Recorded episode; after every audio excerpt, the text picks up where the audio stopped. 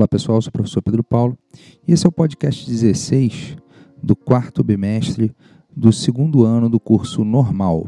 As moléculas que compõem os seres vivos são formadas basicamente de átomos de carbono, hidrogênio, oxigênio, nitrogênio, fósforo e enxofre.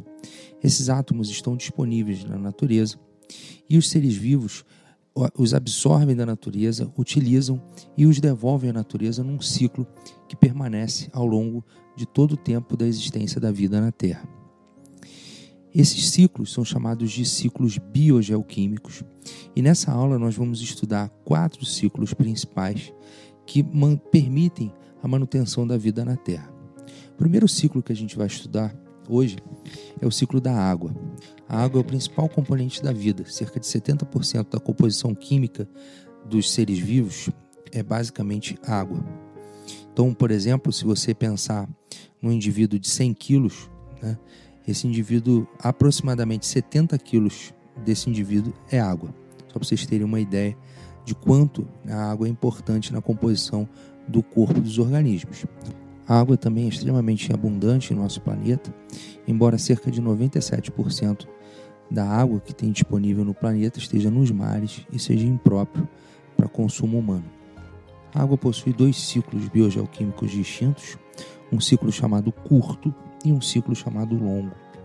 No ciclo curto, o que acontece é que a luz solar aquece a água dos mares, rios e lagos essa água então evapora, chegando na atmosfera sob a forma de vapor.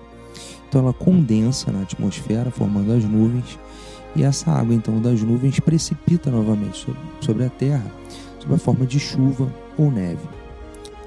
Dessa maneira, então, a água que precipita sobre a Terra conclui esse ciclo curto da água, né?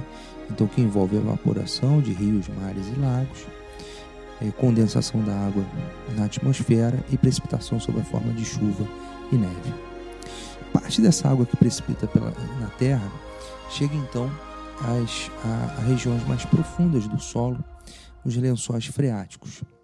Essa água então pode ser absorvida por plantas, né, especialmente árvores, que absorvem com suas raízes essa água. A água absorvida pelos vegetais é então usada no seu metabolismo e também eliminada na atmosfera pela transpiração e respiração dos, dos vegetais. Então, o vegetal, ao respirar, ele elimina a água sob a forma de vapor e também, quando é, sofre a, a, ação da luz solar, ela transpira a água né, é, também sob a forma de vapor. Da mesma forma, os animais, ao se alimentarem de vegetais, os outros seres vivos, né, ao se alimentarem de vegetais, ou ao absorverem a água né, do ambiente, água de rios, de lagos, né, ou a própria água que está da umidade do ar, né, alguns seres vivos absorvem a umidade do ar, eles também utilizam essa água na sua, no seu metabolismo e transpiram essa água, né, e também, ao respirar, eliminam água né, sob a forma de vapor. Essa água então vai para a atmosfera e se junta com aquela água que evaporou dos rios e lagos e precipita novamente na Terra. Então, nota que nesse ciclo, além da evaporação que você tem de rios e lagos, tem a água que é eliminada sob a forma de vapor pela transpiração e respiração. Esse, esse ciclo então envolve os seres vivos e é chamado de ciclo longo da água. ok?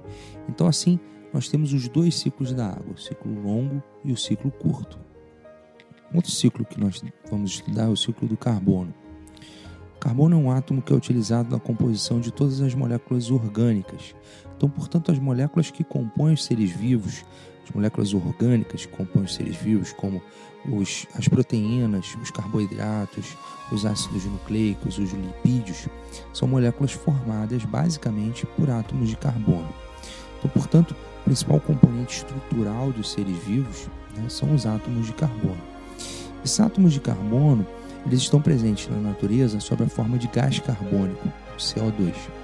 Esse CO2, então, que está livre na atmosfera, ele é fixado né, nos seres vivos, ele é absorvido e entra na composição de seres vivos quando as plantas iniciam o processo da fotossíntese. Então, na fotossíntese, um vegetal absorve o gás carbônico, o CO2, e transforma esse gás carbônico junto com a, com a energia solar em moléculas orgânicas. Essas moléculas orgânicas, então, podem é, passar a fazer parte né, da composição do organismo ou seriam utilizadas no seu metabolismo como fonte de energia. Né? E parte dessas moléculas, então, que ficam nesse organismo, são absorvidas por outros organismos que consomem os vegetais. Então, a, a, o, o átomo de carbono entra né, na, nos seres vivos através da fotossíntese realizada pelos vegetais. Esse ciclo está intimamente ligado com o próximo ciclo que a gente vai falar, que é o ciclo do oxigênio. O oxigênio também é, é um, um, um, átomo bastante importante na composição dos seres vivos, especialmente naqueles que respiram oxigênio. Então, no nosso caso, né, os animais respiram oxigênio e transformam esse oxigênio em energia através da respiração celular.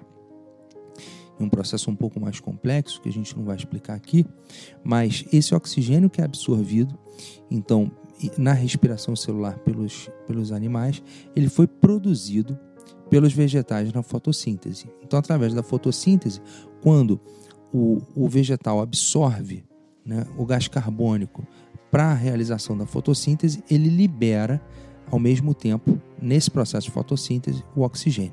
Esse oxigênio que é liberado também é utilizado pelos vegetais, assim como pelos outros seres vivos, para a respiração celular. E durante a respiração celular, o oxigênio que é absorvido é eliminado sob a forma de CO2. Então, dessa maneira, o ciclo do carbono e o ciclo do oxigênio estão intimamente ligados através do processo de fotossíntese e da respiração celular. Dessa forma, a gente tem um equilíbrio né, entre esses dois átomos na atmosfera, que é gerado por esses ciclos que os mantêm, tanto dentro dos seres vivos quanto na atmosfera. O que acontece é que nos últimos anos o homem tem queimado combustíveis fósseis e esses combustíveis fósseis são ricos em moléculas de carbono e ao, ser, ao serem queimados liberam CO2. Então há um aumento do gás carbônico na natureza né, devido a essa queima de combustíveis fósseis. A gente vai tratar um pouco dos efeitos disso numa próxima aula, mas é importante você saber que isso gera, essa queima de combustíveis fósseis, gera um desequilíbrio entre esses dois ciclos biogeoquímicos que tendem a se equilibrar, tendem a ter um equilíbrio na natureza a partir do processo de fotossíntese e respiração celular. Então, é, dessa forma, a gente já estudou o ciclo da água, do carbono e do oxigênio. O último ciclo que a gente vai estudar nessa aula é o ciclo do nitrogênio. O nitrogênio é um elemento bastante abundante na atmosfera, cerca de 78% do ar que a gente respira é formado por nitrogênio. E o nitrogênio é, é um componente importante de algumas moléculas orgânicas, principalmente dos aminoácidos que vão formar as proteínas né, que compõem o nosso corpo. Então nós dependemos do nitrogênio. Mas, embora esse gás seja extremamente abundante na natureza, como eu falei, 78% da atmosfera, a gente não consegue absorver o nitrogênio sob a forma de gás de nitrogênio, como ele ocorre na natureza. Então, como é que ocorre a fixação do nitrogênio, como ocorre o ciclo do nitrogênio e como ele é absorvido pelos seres vivos? Nitrogênio é transformado de gás nitrogênio em amônia num processo chamado de fixação do nitrogênio. Esse processo é realizado por algumas bactérias, cianobactérias, que então absorvem o gás nitrogênio, né, que é o N2, né, da, da atmosfera e transformam ele em amônia, disponibilizando essa amônia no solo. A amônia também é incorporada ao solo através do processo de decomposição. Os seres vivos mortos são então decompostos por bactérias e fungos que vão então pegar os compostos químicos ricos em nitrogênio que compõem aquele, aquele organismo, utilizar no seu metabolismo e colocar essa, essa substância sob a forma de amônia no solo. Ocorre que a amônia não pode também ser absorvida pela maioria dos seres vivos. Então ela precisa ser transformada num outro composto químico né, rico em nitrogênio, que é esse sim é possível de ser absorvido pela maior parte dos seres vivos. Esse composto é o nitrato. Né? E a transformação de amônia em nitrato é chamada de nitrificação.